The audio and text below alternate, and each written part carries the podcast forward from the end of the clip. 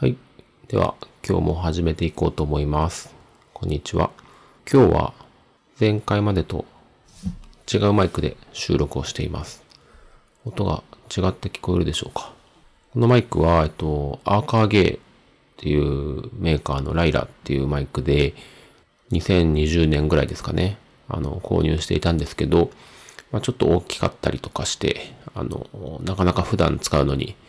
スペースを取ってしまうので、あまり使うことはなくなってたんですけど、ポッドキャストを撮るにあたって、またちょっと試してみようかなということで、引っ張り出してきました。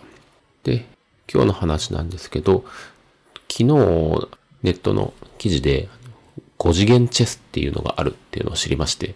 なんじゃそりゃって思ったんですけど、ちょっとその話が面白かったので、紹介したいなと思います。まあ、そもそも僕、チェスのルールをちゃんと分かってないので、あのその本当のところは全然分かってないと思うんですけど、なんか考え方がめっちゃ複雑というか面白いなと思ったっていうのがあります。5次元チェスっていうのは、まあその名前の通り、5つの次元。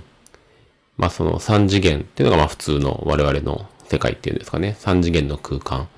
に、あと2つ、時間軸っていうのと平行世界軸っていう要素が加わって、それでこう争って、争っていくっていうゲームらしいです。まあ、どういうことかっていうと、その、チェスが進んでいった時に、途中で過去にチェスの駒を送って、新しい世界線を作って、そちらはそちらで、こう、チェスの戦いが展開されていって、もちろん元世界の方もチェスは続いていて、そう、世界を行き来する。あるいはその時間を行き来する。っていうことで、えっ、ー、と、かなり要素が増えて、まあ、ただでさえ一つのチェスをやるだけでも結構頭を使うと思うんですけど、もうそんな形で世界線が何本にも膨らんでいくので、もうめちゃくちゃ複雑になってそれ、できんのかなっていう感じがするんですけど、まあそんなチェスが、えっ、とですね、2020年なのかなこれは。ショーノートに記事を貼っておこうと思うんですけど、その記事によると、2020年なんですかね、ゲーム開発を手掛ける Thunkspace 社っていう会社が、えー、5次元でチェスをする 5D Chess with Multiverse Time Travel っていうゲームをリリースしたっていうことで紹介されている記事です。いや、どんな感じなんですかね。ちょっと面白そうだなと思うんですけど、まあ、いかんせんチェスのルール自体が分かってないので、あの、ちょっとパッとやってみようっていうのも難しいんですけど、なんか機会があればぜひやってみたいなって思いますね。もしこれを知っている、やったことがあるっていう方がいたら教えてほしいなとも思います。で、この5次元チェス、あの、面白いなって思うのは、これオンラインゲームだからこそ可能になった形式かなっていうとこなんですよね。あの、過去に戻って、その、新しい世界線が誕生して、その、いくつかの平行世界でチェスが行われていくってなると、その実際のその、なんていうんですかね、物理的なチェスのでやるのは結構難しいですよね。まあ、まずもう世界線が増えるたんびにチェス盤が必要になって、何個チェス盤いるんだっていう、その、チェス盤の数、物理的にも難しいし、それが増えていって、それをこう、並べて、こ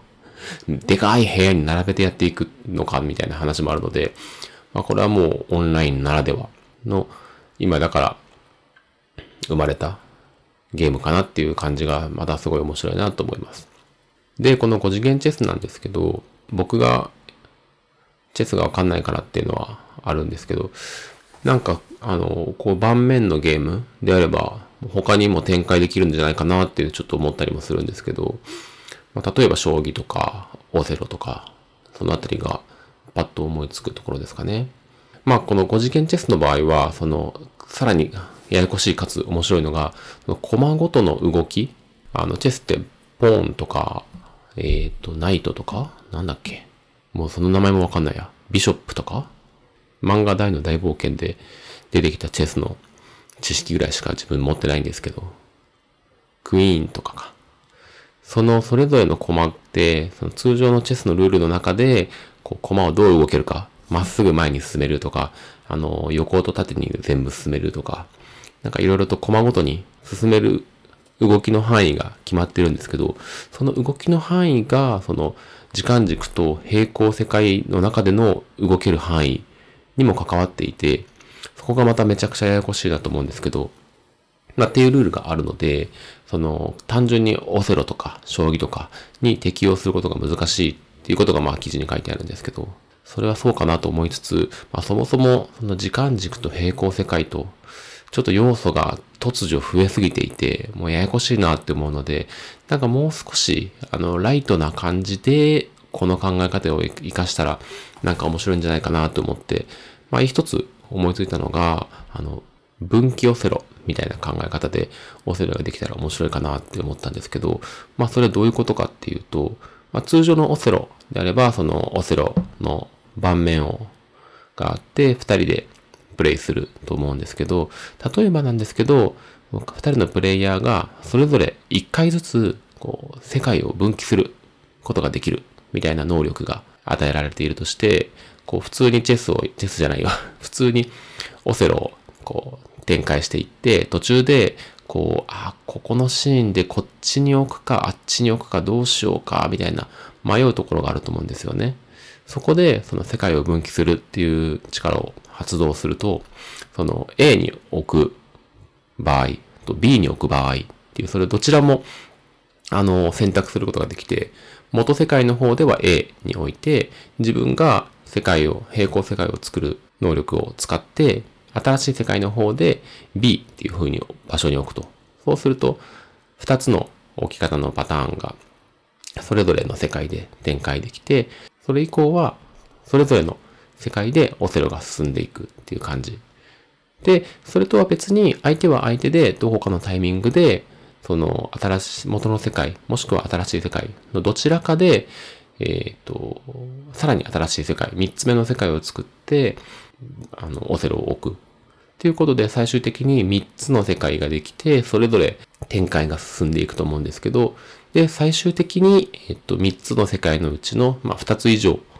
で勝った人が勝利みたいな考え方でやると、なんかちょっと面白いかなと思ったんですけど、まあ、同時にオセロを3個やることになるので、まあそれはそれで大変というか、まあそんな風にしてやりたい人いるんかなっていう気もするんですけど、考え方としては面白いかなと思って、例えば、えっ、ー、と、世界を3つ作るので、あの、もう最後の方で、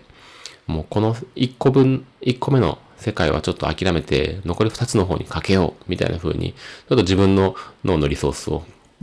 あの、配分を変えてやってみるとか、ちょっとその、チャレンジングな方法を一つ試してみるとか、なんかその、一回の対戦の中で、三つの世界でオセロができるっていうので、まあちょっと面白そうかなと思うので、機会があればやってみたいなと思うんですけど、まあこれ難しいのは、えっ、ー、と、チェスの、5次元チェスと同じなんですけど、物理的にやろうと思ったらオセロのセットが3ついるから、まあそれも難しいし、オンラインで、あ、でもオンラインで3つ同時に立ち上げてやるとか、うん、いや、でもそれも違うな。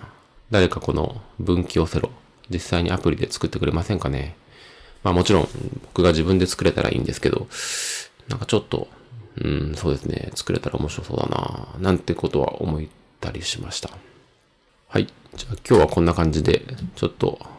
昨日たまたま見つけた5次元チェスっていうお話が面白かったので、そのお話とそれにアイデアをもらって、えー、分岐をせろみたいなことができるんじゃないかっていうお話でした。じゃあ今日も聞いていただきありがとうございました。ではではまた。